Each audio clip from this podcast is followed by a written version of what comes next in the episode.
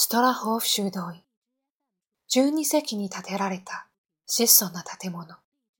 その中に中世からそのままの姿で受け継がれているという美しい二つの図書室がある。哲学の間と神学の間。壁一面の本棚にぎっしり詰まった本。高い天井にはたくさんの天使を描いたフレスコ画が施され、窓から差し込んだ光が柔らかくそれを照らしていた。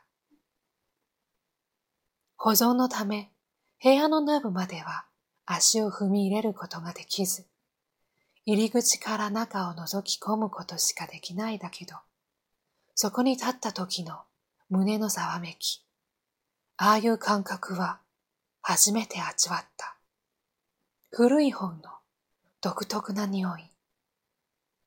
音もなく、動きもないのに、静かな空気の中に何かとてつもなく力強いものが漂っていた。無限の本たちがその内側に記された言葉を何百年も大事に守り続けながら偽善と姿勢よく並んでいる様子は、たっとくて、美しくて。自分でもよくわからないが、胸が震えて、急に涙がこぼれてきてしまった。図書室に来ていきなり泣き出す日本人。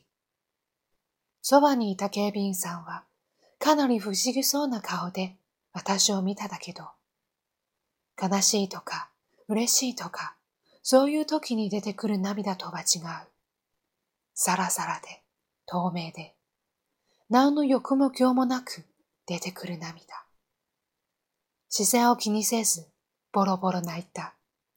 なんだっけ、この気持ち。多分、再会に似てる。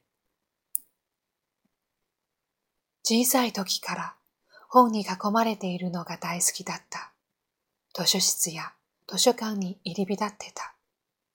自分より何倍も背の高い本棚の一番の上の段に、どんな本が並んでるのか、はしごを使って覗くとき、すごくワクワクした。そういう子供の頃の気持ちが呼び起こされたからなんだろうか。でも、それだけじゃない。